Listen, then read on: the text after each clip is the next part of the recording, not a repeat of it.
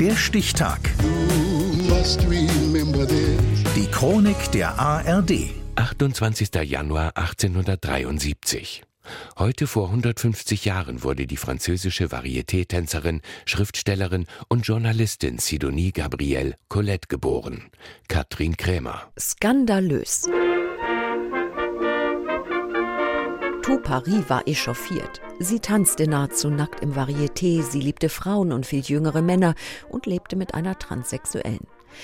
Berühmt wurde Colette aber als Schriftstellerin. Ihre Romane galten als freizügig und frivol. Ihre Geschichten, in denen sie alle Spielarten der Liebe beschrieb, waren pikant, aber nicht pornografisch. Selig lächelnd, fügsam und verwirrt, ließ er alles mit sich geschehen, erneut von einer Trägheit und einem Wohlbehagen übermannt, die ihm die Augen schlossen. Cherie erschien 1920 als Fortsetzungsgeschichte in einer Zeitung.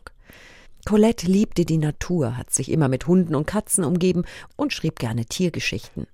In einer Aufnahme von 1945 liest sie aus Die Tiere meiner Mutter. Und in La Vagabonde von 1910 verarbeitete sie ihre Erfahrungen als Varieté-Künstlerin. Ich bin schon wieder zu früh fertig.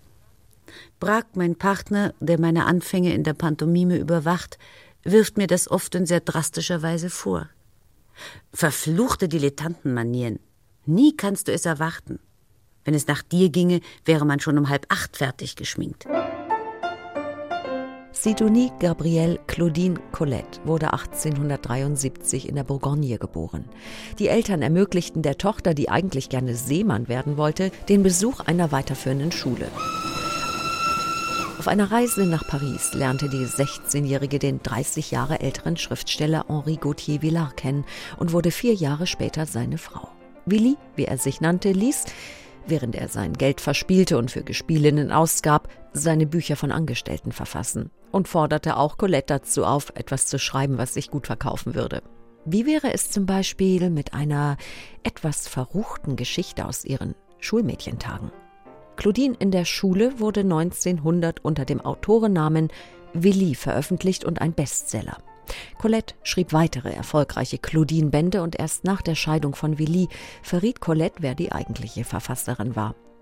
Colette tingelte durch die Theater und sie schrieb noch zahlreiche Romane und Erzählungen. Sie heiratete wieder und bekam 1913 eine Tochter.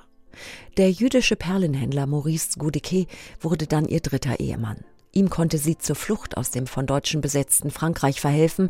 Dabei verfasste sie gleichzeitig Artikel für antisemitische Hetzblätter. Colette litt in ihren letzten zehn Lebensjahren an einer schweren Hüfterkrankung. Schreiben konnte sie nur noch liegend. Als sie 1954 starb, wurde sie wegen ihrer großen Popularität als Schriftstellerin als erste Frau Frankreichs mit einem Staatsbegräbnis geehrt. Es ist halb zwölf Uhr unter einem wolkenschweren Himmel erhebt sich der Katafalk mit der französischen Fahne bedeckt.